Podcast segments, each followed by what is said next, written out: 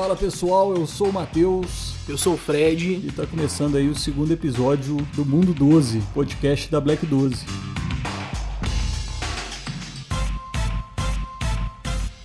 Bom, no primeiro episódio a gente falou muito sobre os primeiros seis meses da agência e hoje o Fred vai participar aí contando também um pouco sobre como que foi esse segundo semestre do longínquo ano de 2016. É, o segundo semestre do primeiro ano da Black 12 ficou marcado pelas campanhas políticas, né? É, em 2016 quando a gente começou, quando a gente chegou no segundo semestre do ano, a gente teve que lidar com uma série de fatores, né? E um dos que a gente não esperava era que a gente conseguiria trabalhar parte do marketing de política, né? E pra gente foi uma surpresa, porque até então a gente não tinha traçado isso, né, na estratégia da agência de que a gente conseguiria, logo no primeiro ano da agência, né, na verdade com seis meses de agência, que a gente conseguiria fechar algumas campanhas políticas, né? É, e as campanhas só vieram para somar, porque até o momento a gente só estava acostumado a lidar com a empresa privada, era a responsabilidade era outra, e o marketing político, principalmente nos dias de hoje, que o período eleitoral ele é menor do que era antigamente, então acaba a campanha fica muito corrida e os próprios candidatos e partidos cobram muito da agência, então foi uma responsabilidade que a gente teve de cara aí que a gente não esperava, que com certeza veio para somar e que toda a equipe aprendeu muito.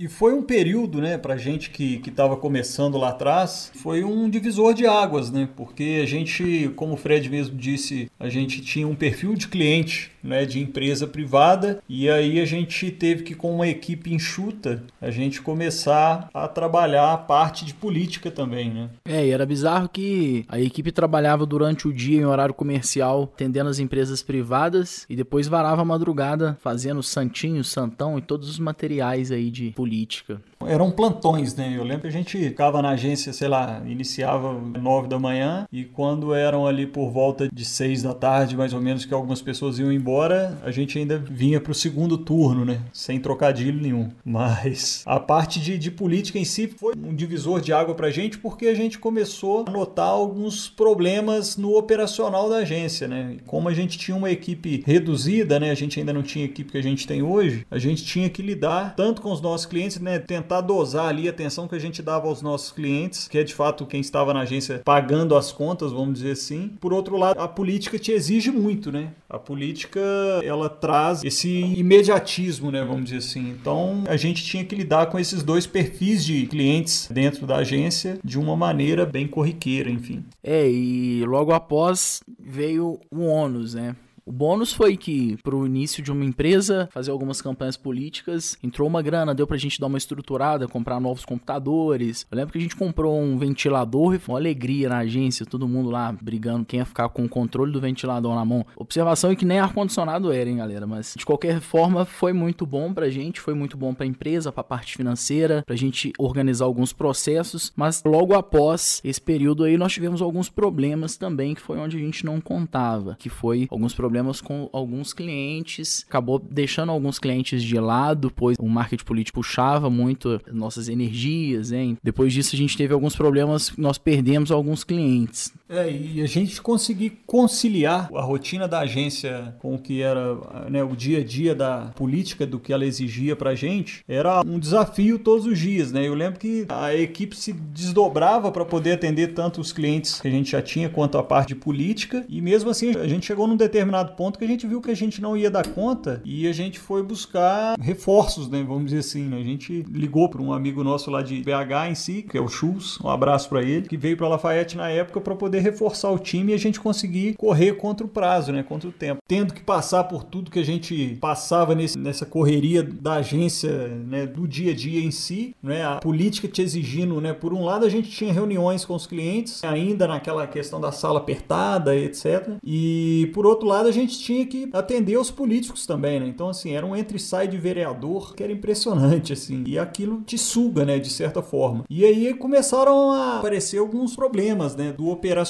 em si, porque a gente já não tinha carga criativa, vamos dizer assim, a gente não tinha braço suficiente para tocar os dois segmentos, então, até então, da agência. É, e um ponto também que aconteceu foi que, logo após esse período aí, nós fizemos uma pesquisa de satisfação com os nossos clientes, devido à ausência com os nossos clientes de empresa privada, nós começamos a entender que o nosso cliente ele queria mais atenção, ele queria frequentar mais a agência, que a agência vivenciasse mais os problemas da empresa dele. E com isso aí foi quando nós decidimos dar um passo maior e buscar uma nova sala para ser a sede da Black 12. Isso veio a calhar porque nessa época a gente tinha feito uma reserva financeira, possa política e tudo mais, e junto com essa pesquisa de satisfação que nós fizemos, nós entendemos que era preciso ter um espaço que passasse mais credibilidade para as empresas que estavam nos contratando e também que a gente tivesse um espaço para poder receber o cliente, o cliente ter mais liberdade para expor seus problemas, expor suas ideias e a gente conseguir bater um papo mais saudável e mais aberto onde a gente e o cliente também pudesse expor mais ideias sobre o seu negócio foi um crescimento muito rápido, né? Então, assim, a gente teve que se organizar de certa forma para poder crescer de forma organizada, né? Porque a gente estava então conseguindo se sair bem, apesar de né, os trancos e barrancos, vamos dizer assim. Mas quando a gente conseguiu olhar para dentro da agência em si, a gente viu o caos que a gente estava instaurado, né? Que aí entrou essa questão que o Fred falou a respeito da pesquisa de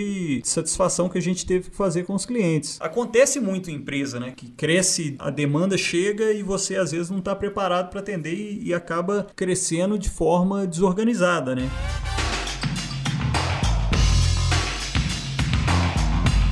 Com essa mudança de sala, uma coisa que nós percebemos junto com essa pesquisa de satisfação que nós fizemos com o cliente é que o nosso cliente ele não estava contratando somente uma gestão de redes sociais, que era algo que era muito falado dentro da agência. Né? A Black 12 ela nasceu com essa cultura em cima de uma demanda que a gente via no mercado, que foi quando as empresas começaram a se atentar que existia um mercado muito grande a ser trabalhado dentro das redes sociais. E a gente veio ao longo desse ano trabalhando e focando muito o nosso negócio em cima da gestão das redes sociais. E nós começamos a ouvir nossos clientes e entender mais sobre a necessidade de comunicação e marketing do negócio deles. E nós começamos a ver que a gente tinha uma bagagem, um repertório para entregar muito mais do que só a gestão de redes sociais que a gente vendia. Então, foi quando a gente começou a juntar essa ideia de ouvir mais o cliente, pensar mais o cliente e trazer mais estratégias para ele. Com isso, mais soluções e mais resultados. Foi onde também que na na época nós vimos que a nossa retenção aumentou. A gente tinha um problema muito grande, que todo mundo que chegava, toda empresa que chegava, a gente fazia a venda, mas a gente tinha uma dificuldade em reter o cliente. A gente sempre bateu muita cabeça com isso e a partir dessa virada de chave, da gente passar a ouvir mais o cliente, trazer ele mais para dentro de casa, entender quais são as dores dele, a gente conseguiu entregar mais resultado e com isso fazer com que o cliente permanecesse mais tempo dentro da agência. Ou seja, a gente conseguiu trabalhar a nossa retenção. Isso faz toda toda a diferença no nosso negócio. Isso que a gente não quer que o cliente permaneça só ali durante 6 ou 12 meses de contrato. A gente quer trabalhar a comunicação dele no longo prazo.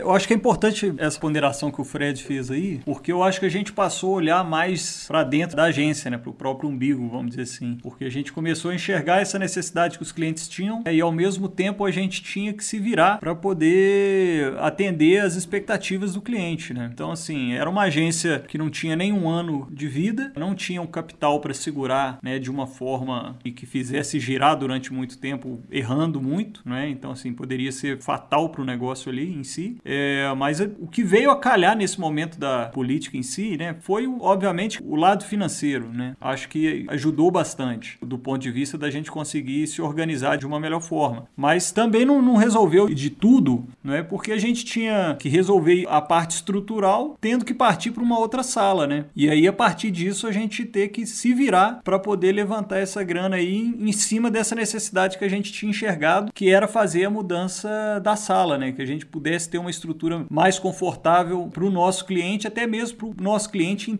vamos dizer assim, bater o olho e entender que o nosso negócio era algo mais profissional, né? Vamos dizer assim. É, detalhe que você está falando aí sobre essa época da mudança, onde a gente estava meio que trocando o pneu do carro com o carro andando, né? A empresa não parou, a demanda dos clientes continuava a vir e eu lembro que na última semana da sala antiga, a equipe trabalhou em mesas de um bar que era nosso cliente, amigo, que ele emprestou pra gente porque a nossa mesa que ficava na sala antiga já estava na sala de reunião de onde é a atual agência hoje, né? Um abraço pro Pablo aí, né? Lembrar dele também, pô, porque sacanagem, ele ajudou bastante aí a gente nesse processo, né?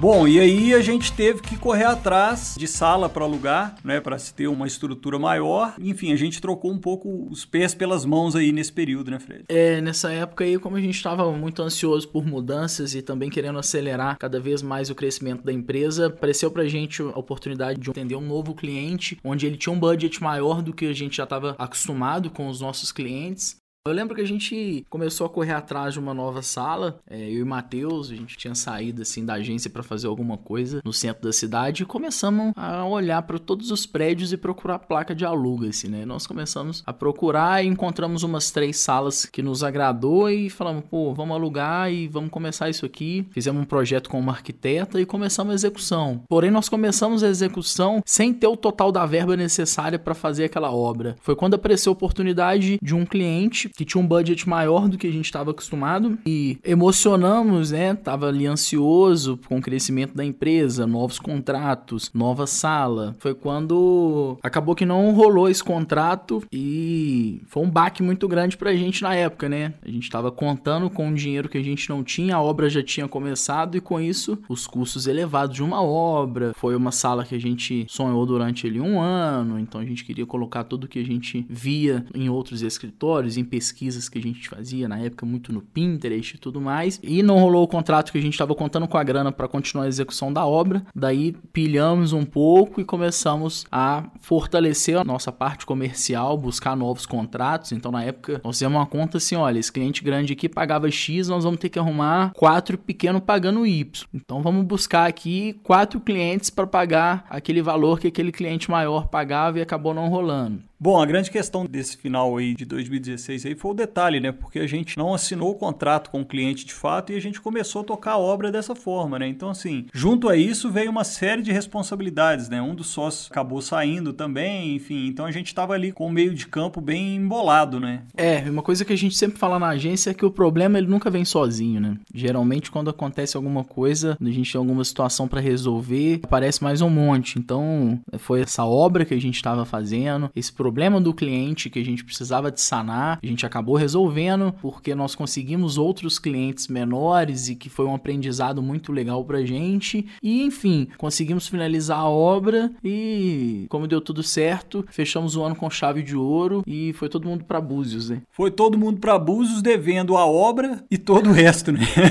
Mas brincadeiras à parte, sem dúvida alguma, esse primeiro ano foi um ano muito marcante pra gente. Foi onde a gente lidou com muita gente que marcou muita história da empresa, na qual nós somos gratos até hoje.